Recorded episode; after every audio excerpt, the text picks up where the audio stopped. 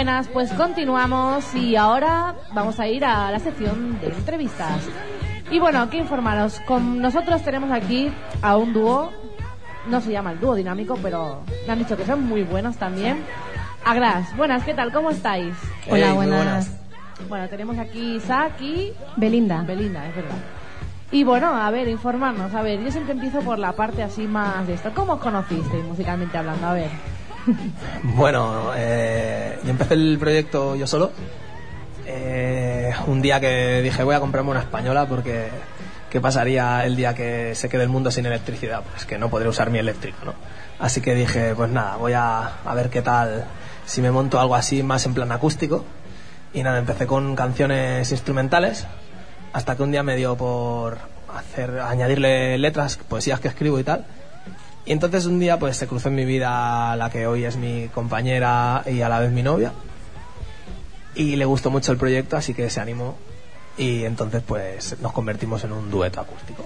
Entonces entiendo que tú tocas la guitarra. ¿Y tú, Belinda, qué tocas? Yo soy, bueno, desde pequeñita me ha encantado tocar la guitarra y cantar. Estuve en un conservatorio de música, pero hacía ya unos años que había dejado el mundo de la música y había dejado de cantar. Entonces, al encontrarme con Isaac y ver su precioso proyecto de Glass, pues entonces me volví a animar a, a- continuar cantando.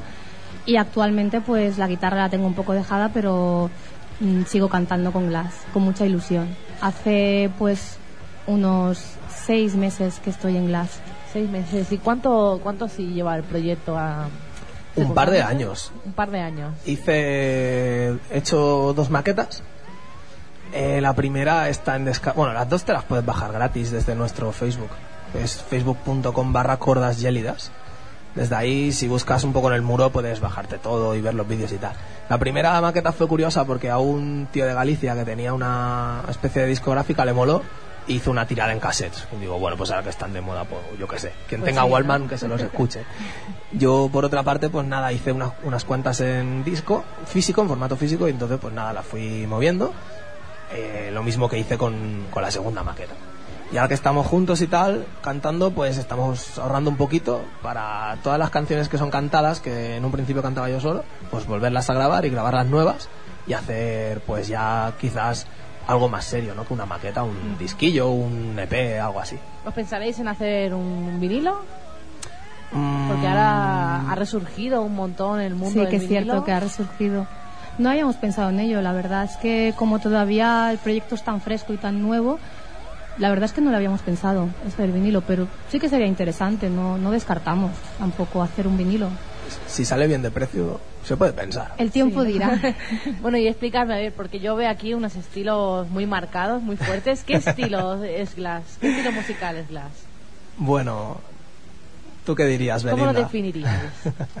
Mm, yo defino Glass como un estilo acústico muy personal, es decir, un estilo el cual se nota nuestra, nuestro conocimiento de- del heavy, de todo, bueno, pues el mundillo este de heavy, de...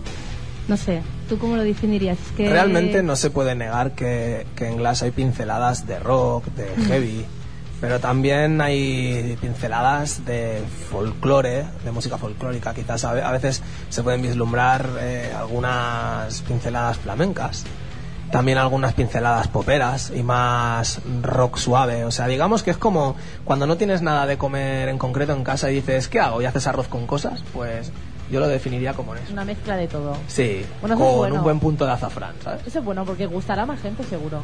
Eso es. Eh, yo mi, mi cometido era llegar a más gente, o sea, suavizar un estilo que siempre he estado haciendo, que es el metal. De hecho, yo he estado tocando en una banda de metal que teníamos y tal con unos colegas y dije, coño, tío, pues si esto le añadimos este ingrediente y este otro, pues hostia, puede llegar a más gente, ¿no? Sin necesidad de venderte ni de tal, ¿no? Simplemente hacer lo que te gusta y, y que quede guapo. No, está muy bien. Yo tengo una pregunta curiosa que siempre, siempre pregunto. Yo también me dedico, pero muy poco al mundo así de, de tocar y tal, de la guitarra. Y sé que cada persona tiene como un ritual antes de empezar un concierto. Aquí veo muchas risas. A ver, decidme, ¿tenéis algún ritual antes de empezar un concierto? Es que La verdad es que somos bastante de improvisar, entonces nos preparamos, ¿no? Es que somos muy de improvisar, llegamos, va, venga, ¿cómo vamos a hacer el selfie? ¿Cómo nos gustaría?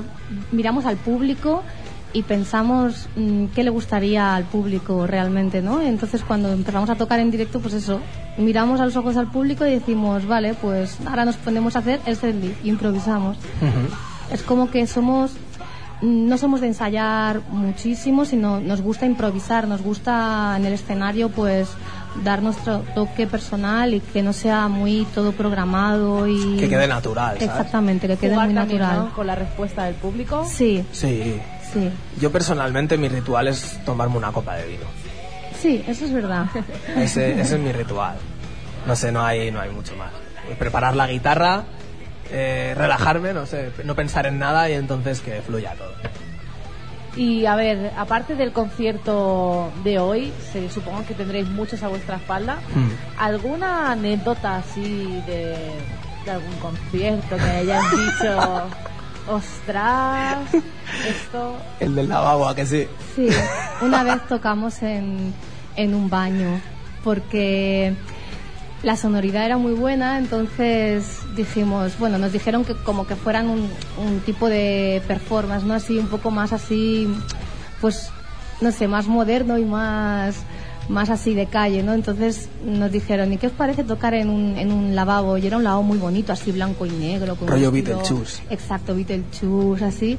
Y entonces tocamos en el lavabo. Y una sonoridad estupenda, ¿eh? Entonces Pero- aparece una pava y nos dice, oye, con la música que hacéis podría mear en directo, porque así haríamos una performance muy chula, Sí, ¿sabes?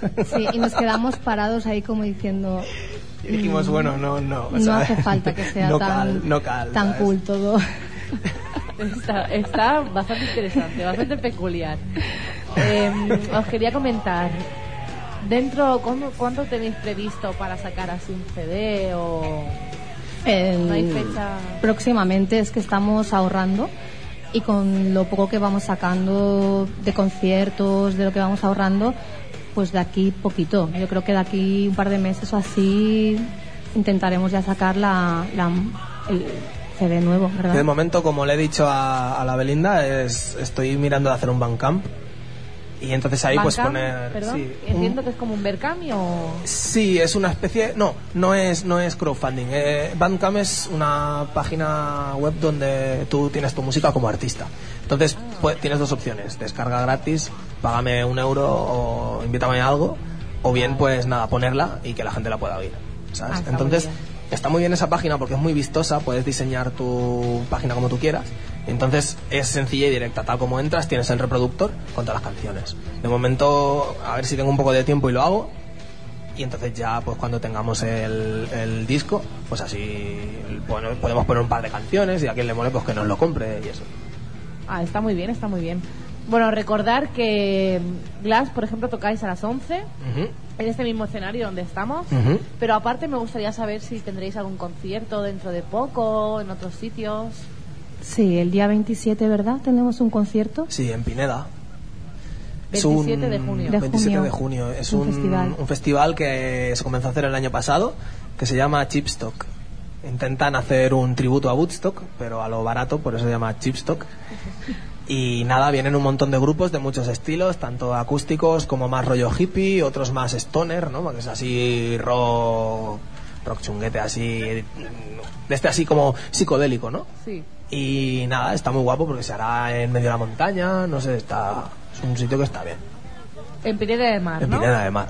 Ah, bueno, invitamos a todo el mundo que nos esté escuchando ahora mismo que se acerque. Sí, sí. Aparte de venir hoy aquí, que se acerque allí, porque yo, por ejemplo, me iré allí. Ya me lo he apuntado, os iré a ver. Además vale, vale la pena la- porque es un festival que dura casi todo el día, empieza a las 3 o las 4 de la tarde y dura hasta las 1000 de la noche, la entrada vale 6 pavos y las birras van a un euro, o sea, está tirado de precio todo. Y bandas, pero bandacas, ¿eh? a lo mejor hay 15 bandas. Hay cartel ya de eso por... Si puedes Sí. buscarlo en el Facebook, si pones Chipstock Ujú. chi- o Chipstock Open Air, te sale todo. Ah. en el Facebook. Bueno, que me gustaría re- recordar vuestro Facebook para que la gente se vaya siguiendo Sí. por allí. A ver, si, si la gente en el buscador pone Glass, sale, eh, seguramente les sale. Si no, pues es, eh, bueno, típico, www.facebook.com barra cordas gélidas, todo junto. Cordes gélides, todo junto. Pues muchas gracias, chicos. Me alegro mucho de que, de que hayáis podido venir. Y bueno, si queréis decir alguna cosa más. que nos paguen a los músicos de aquí, que está muy bien que paguéis a los de afuera 3.000 pavos y todo eso, pero nosotros también pues vivimos de esto, tenemos coche, hay que pagar chofa, peajes, comida, eh, caprichos, cuerdas, material, que llega un momento que ya el bocata y la birra pues no sirve. Eso, a ver, si tocas en tu barrio da igual, pero si te tienes que ir al quinto pino pues te dicen, ah, mira, traemos a esta banda, le pagamos 3.000 euros. ¿Y, y a mí que me pagas? No me pagas nada, vale, eh, pues muy Sí. bien. No es, Es verdad eso. frustrante. Hay mucha gente que dice que, o sea, que piensa que un músico solo es por vocación. No, No consideran a un músico Mm. profesional, o sea, en el ámbito profesional me quiero referir, sino más vocacional. Claro, o sea, ¿por qué te compras un CD de Sting y lo, por decir algo, eh, que lo, lo respeto mucho, y lo, y lo consideras como profesional y sin embargo vas a ver a una persona que toca en tu barrio y no lo ves como profesional, o sea, a lo mejor toca igual de bien, ¿sabes? O sea, se ha de empezar un poco a, a cuidar a los músicos, porque si no, cada vez seremos menos y nos extinguiremos como los dinosaurios. Pues sí, pues sí. Pues bueno, chicos, os, os deseo mucha, mucha suerte Muchas Gracias. gracias. y gracias por venir. Gracias por venir. A vosotros por la A entrevista. vosotros.